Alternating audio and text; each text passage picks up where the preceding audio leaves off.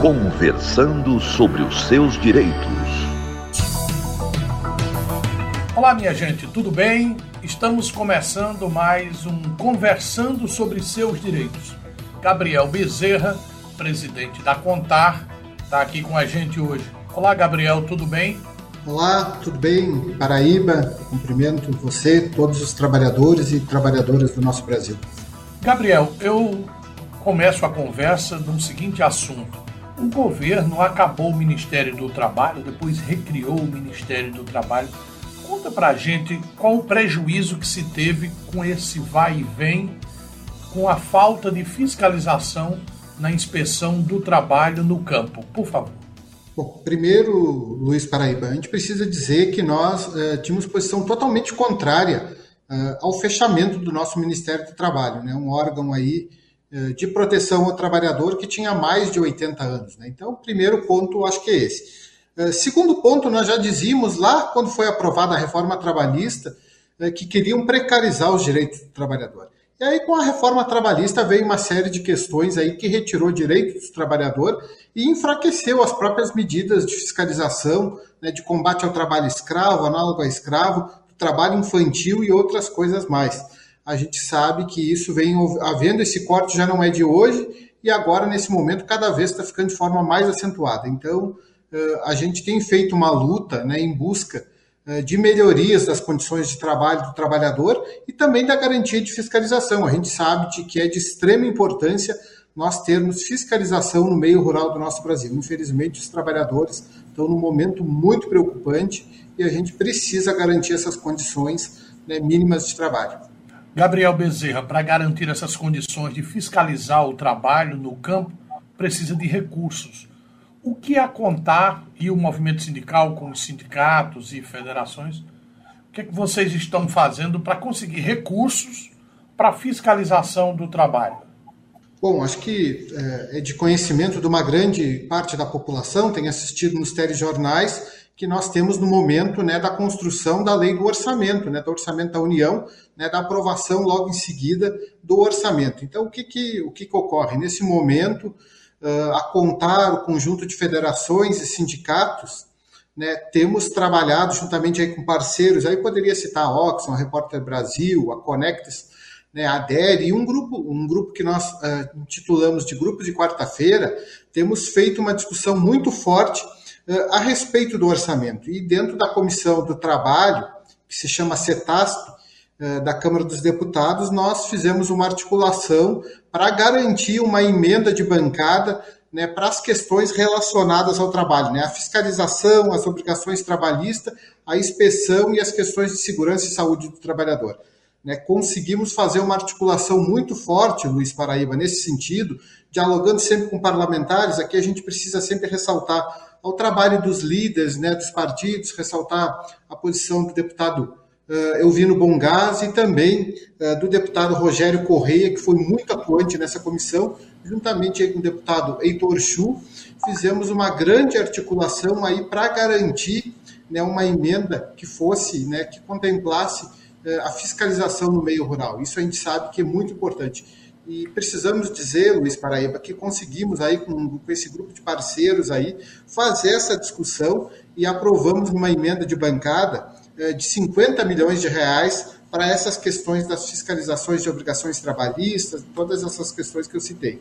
Então, acredito que esse é um ponto muito positivo. E precisamos ressaltar que essas que eram quatro emendas de bancada só da, dessa comissão do trabalho, da CETASP, e nós, é, no valor, no montante total de 200 milhões de reais. E nós conseguimos manter né, 50 milhões de reais para as questões relacionadas à fiscalização do trabalho. Acredito que esse é um ponto importante que nós, do conjunto de, de sindicatos, federações eh, dos trabalhadores assalariados rurais, tivemos posição importante. Tivemos fazendo essa luta na Câmara dos Deputados, atuando na comissão, dialogando com os parlamentares, eh, dialogamos com os parlamentares do PDT, inclusive com, com o deputado presidente dessa comissão, o deputado Afonso Mota, do PDT do Rio Grande do Sul, nós tivemos fazendo essa articulação, né, solicitamos inclusive uma audiência, Luiz Paraíba, que não foi possível, né, devido aos trâmites da Câmara dos Deputados e também né, ainda editar o formato virtual devido à pandemia, mas nós tivemos fazendo muito forte esse corpo a corpo com os, com os parlamentares.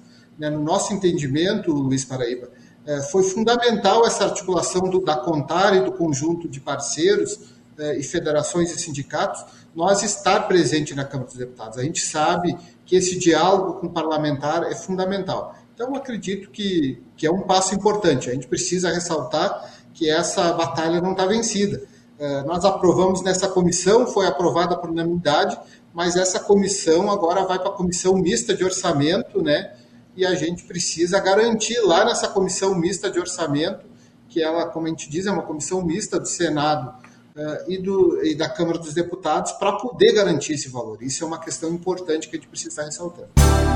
Conversando sobre os seus direitos.